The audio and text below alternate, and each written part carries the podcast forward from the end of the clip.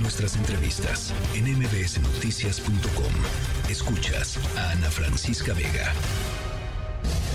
Se informa en el gabinete de seguridad estos hallazgos de minas, de bombas, explosivos en Michoacán, en Jalisco, en otros estados. ¿Usted ha dado alguna instrucción para que se atienda este tema? Sí. ¿Es un foco rojo? No, pero pues todo hay que atenderlo. Es muy lamentable que con estos explosivos se cause daño a civiles. Hay todo un equipo encargado de darle seguimiento a estos actos de violencia con explosivos. Están utilizando drones mi reconocimiento a las Fuerzas Armadas, de la Guardia Nacional, de las policías que son agredidos de esta manera. Hace poco en Jalisco perdieron la vida miembros de la seguridad del Estado. Hubo una llamada falsa y les explotan unas bombas. Seguimos combatiendo la inseguridad, la violencia.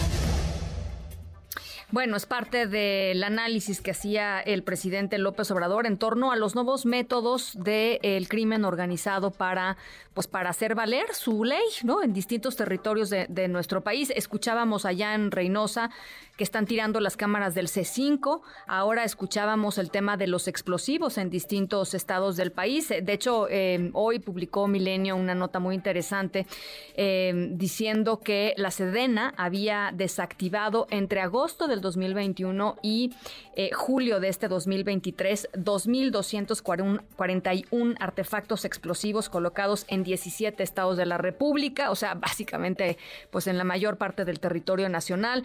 Eh, hemos escuchado, hoy también publicaba Reforma, eh, cómo están sufriendo los productores de limo, productores grandes y pequeños eh, de limones en Michoacán, porque el crimen organizado utiliza drones no solo para eh, vigilar lo que están haciendo, ¿no? Les dice, pues tú puedes piscar limón lunes, miércoles y viernes, pero martes y jueves me los dejas a mí. Y si ven que están cacha y ven que están a través de drones, ven que están piscando el limón, pues allá ellos. Eh, y también para, para atacar, por supuesto, eh, eh, pues a los, a los pescadores de limones y a los propios productores. Todo eso está pasando en territorio nacional eh, y son estas nuevas em, pues demostraciones, digamos, de uso de distintas tecnologías eh, y de distintas em, herramientas de em, violencia.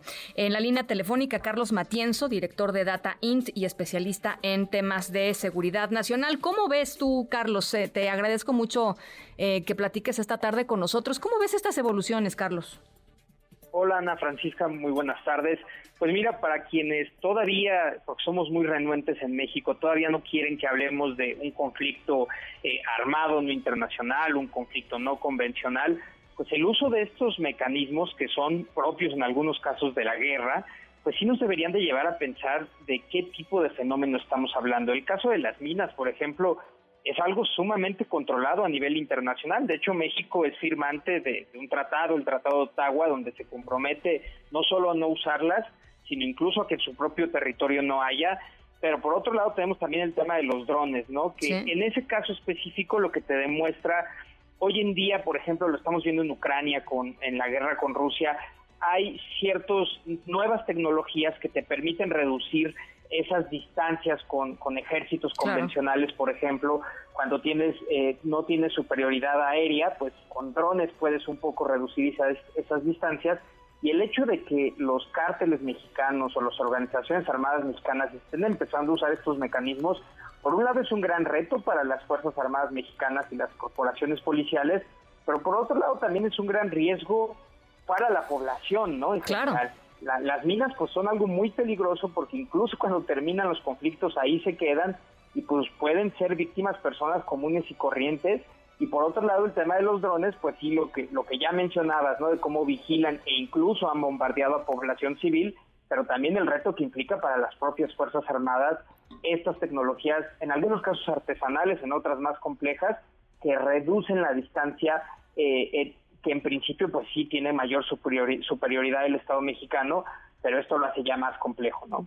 Ahora, em, el tema de, porque decía el reporte que publica Milenio hoy, y es un reporte que se basa en las cifras de la propia Secretaría de la Defensa Nacional, son 17 estados, Michoacán, Colima, Chihuahua, Jalisco, Chiapas, Guanajuato, Coahuila, Quintana Roo, Guerrero, Aguascalientes, Zacatecas, Durango, Morelos, Tamaulipas, Veracruz, Sonora y San Luis Potosí, básicamente la mayor parte del territorio nacional. Y coinciden también, Carlos, estas cifras con lo que ha trascendido en, últimos, en últimos meses. Eh, información desde Estados Unidos, información desde centros de investigación aquí en México de la, de el nivel de penetración territorial de los grupos de crimen organizado en el país, ¿no? O sea, eh, diciendo el 60, 70, 80% está pues este dominado, digamos, no por la autoridad eh, legítimamente establecida, sino por el narco. Sí, al, final del día estas eh, situaciones no se presentan en el vacío, ¿no? Suceden en, en, lugares donde hay una alta presencia de crimen organizado. El caso de Michoacán, pues es muy destacado, ¿no? La propia nota de, de, Milenio, que proviene de una solicitud de información a la Sedena, demuestra que en Michoacán, pues se concentra buena parte de esos hallazgos de minas y también los ataques de drones han sucedido principalmente en Michoacán y, y Guerrero, y son zonas, por un lado, con una gran debilidad de presencia y capacidad estatal, pero por otro lado de auténtico conflicto, donde tienes diferentes organizaciones combatiendo por el control de un territorio y combatiendo a su vez con el Estado mexicano. Yo creo que lo que pone de relieve eh, este tipo de, hallazgos periodísticos y, en general de, estas situaciones que estamos observando es que si bien no es que todo el territorio, gran parte del territorio mexicano no, no esté controlado por el, eh, por el Estado mexicano, lo que sí es cierto es que hay zonas donde hay auténticamente presencia de conflictos, de milicias armadas y que se comportan pues cada vez más como eso, ¿no? Como organizaciones armadas no estatales. Y eso es yo creo el principal eh, reto actualmente de gobernabilidad para México, ¿no? Y por eso también cuando se discute sobre seguridad, ahora que ya están los candidatos, los pre-precandidatos en digamos en ambos bandos, no alcanza solo hablar de prevención, de, de justicia alternativa, de policías, hay otro reto que es mucho más complejo y es cómo eh, reduces los niveles de violencia y de conflictividad armada que hay dentro de nuestro propio territorio. Y ahí sin duda, pues eso pone en cuestión incluso eh, situaciones como si algún día o en el corto plazo podremos eh, dejar de, de, echar mano de las Fuerzas Armadas, porque lo que estamos viendo es que con o sin Fuerzas Armadas hay grupos combatiendo y utilizando armas pues de alta letalidad en estas regiones del país. Oye, y nada más para, para cerrar, yo sé que, a ver, no, no han sido no han sido muy específicos en términos de, sus propuestas y el que fue más específico fue Marcelo Ebrard y lo terminaron montando en el INE porque pues no son tiempos ni de pre-campaña. Pero de lo que has escuchado, eh, eh, eh, Carlos, ¿hay algo que te llame la atención? Porque esto, a ver, el presidente del observador se va en un año, no, en un año un poquito más, un año, un mes. Em, pero Em, pues eh, se queda pues se queda el país con todos los la problemática y con el crimen organizado metido hasta la cocina. Claro, mira, yo lo que te diría es que por un lado hay una gran coincidencia, creo en todos, en la importancia de fortalecer las capacidades civiles, las policías, las fiscalías, y sin duda eso es bien importante y es gran parte de la solución, ¿no? Eh, el hecho de que la Ciudad de México hay más o menos la lleva y algunas otras entidades del país que han hecho buen trabajo, sobre todo en las zonas urbanas, pues demuestra que la salida civil sí funciona.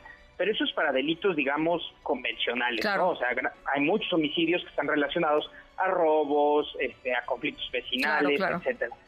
Lo que no he visto y a mí me preocupa demasiado es algún planteamiento de qué van a hacer para atender eso que, yo llamo la crisis de hegemonía territorial del Estado mexicano, para recuperar la presencia y el poder disuasivo del Estado, ya no para acabar del todo con el crimen organizado, pero sí para marcar ciertas líneas rojas que ellos saben que no pueden cruzar, que no se pueden comportar como milicias armadas y no hay planteamientos en torno a ello. Muy poco se ha dicho, por ejemplo, de qué hacer con la Guardia Nacional. Santiago Krill había dicho hasta crear una nueva corporación, lo cual pues parece no hacer sentido otra vez cometer el mismo error que se hizo con la Policía Federal. Pero tampoco hay un planteamiento de qué hacer con, la, con, las Fuerzas Armadas, de cómo fortalecer la capacidad de inteligencia, de sobre todo de cómo tratar en específico estos casos si es un tema de seguridad pública o de seguridad nacional. Y si ya por fin damos el paso a entender que esto es algo de seguridad nacional, entran totalmente otro tipo de herramientas de inteligencia, de uso de la fuerza, judiciales incluso, para atacar a estos eh, a estas organizaciones que el objetivo como decía puede no ser desarticularlas como se intentó en el sexenio Felipe Calderón pero al menos sí administrar la violencia de una mejor forma esa parte es la que está faltando. Pues es, quizá es todavía muy muy prematuro, ¿no? Justo por todas las restricciones que no les han importado en algunos casos, pero bueno, ahí están. Em, y, vamos a estar muy pendientes de, qué es lo que vayan poniendo sobre la mesa, uno de los temas pues más importantes eh, para la vida cotidiana de todos los mexicanos. Eh, te agradezco muchísimo este, este análisis, Carlos. No, al contrario, muy buena tarde. Carlos Matienzo, eh, experto en temas de seguridad nacional. Noticias.